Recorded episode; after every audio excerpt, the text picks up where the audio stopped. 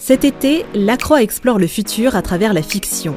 Que se passerait-il si, si l'on devenait tous véganes, si Internet était rationné, si tous les objets étaient connectés? Si ces grandes interrogations qui existent déjà aujourd'hui dans le débat public devenaient des réalités. Basé sur un travail d'enquête, nous imaginons ces avenirs possibles. Dans ce quatrième épisode, que se passerait-il si l'on pouvait prévenir toutes les maladies? Nous sommes en 2100. Delphine se rend ce matin chez son conseiller médical pour son rendez-vous annuel de suivi. Ce rendez-vous aujourd'hui n'est pas comme les autres. Delphine a 41 ans et elle peut désormais passer un test pour connaître ses probabilités de développer certaines maladies après 60 ans, comme Alzheimer ou Parkinson par exemple. Delphine ne va pas passer d'examen clinique à proprement parler. Son conseiller médical va simplement lui annoncer les résultats observés grâce au décodage de son génome. En effet, des spécialistes ont passé au crible ces 20 000 gènes et ont testé sa probabilité de développer 8000 maladies génétiques répertoriées. C'est ce que l'on appelle la médecine prédictive, une technique qui s'est développée au début du siècle dernier. Depuis quelques années, ce séquençage du génome est même entièrement pris en charge par la sécurité sociale. Delphine entre dans la salle d'attente de son conseiller médical. Elle a longtemps hésité avant de demander ses résultats. Certains de ses amis ont choisi, eux, de ne pas savoir. Mais pour elle, la pression était trop forte. Celle de ses deux filles d'abord, à laquelle s'ajoute aussi une pression d'ordre financier. Car le fait est que si l'on refuse de se soumettre à ce test à 40 ans passés, notre assureur peut nous classer dans la catégorie sur risque probable et nous demander une prime plus importante. Le conseiller médical de Delphine arrive enfin. Une fois dans son cabinet, il consulte le dossier médical de sa patiente et fait pivoter l'écran où apparaît une multitude de graphiques.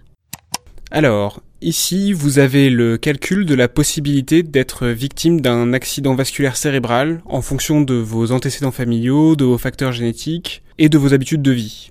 Et là, et c'est ce qui nous intéresse aujourd'hui, vous avez les résultats de toutes les maladies pouvant se déclencher à partir de 60 ans. Delphine serre les dents et s'apprête à écouter les statistiques. Donc, euh, Parkinson 1,2%, Alzheimer 10,4%.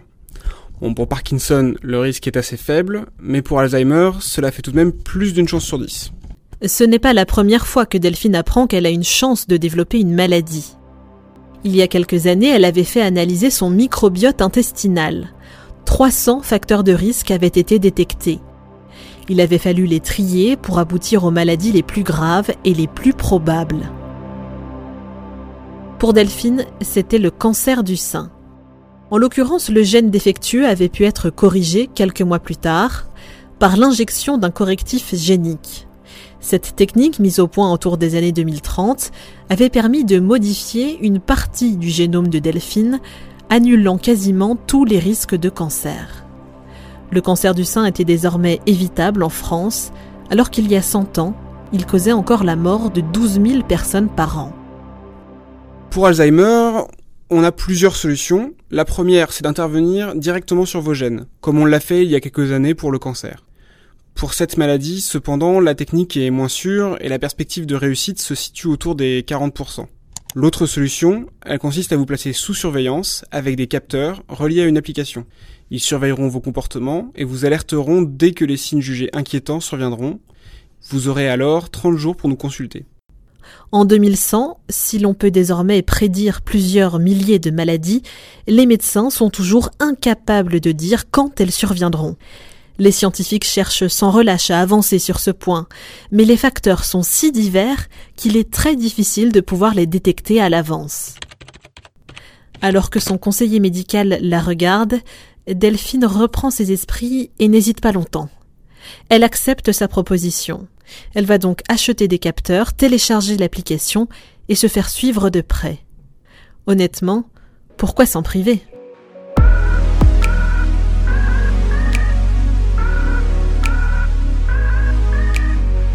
Ce récit fiction a été réalisé à partir du texte et du travail d'enquête de Lou Bémont de Senneville, journaliste à La Croix. Mise en audio, Elisa Brinet. Si vous voulez en savoir plus sur le thème de la médecine prédictive, rendez-vous sur lacroix.com pour retrouver des interviews d'experts. Futurologie est une série audio du journal La Croix à découvrir en 5 épisodes.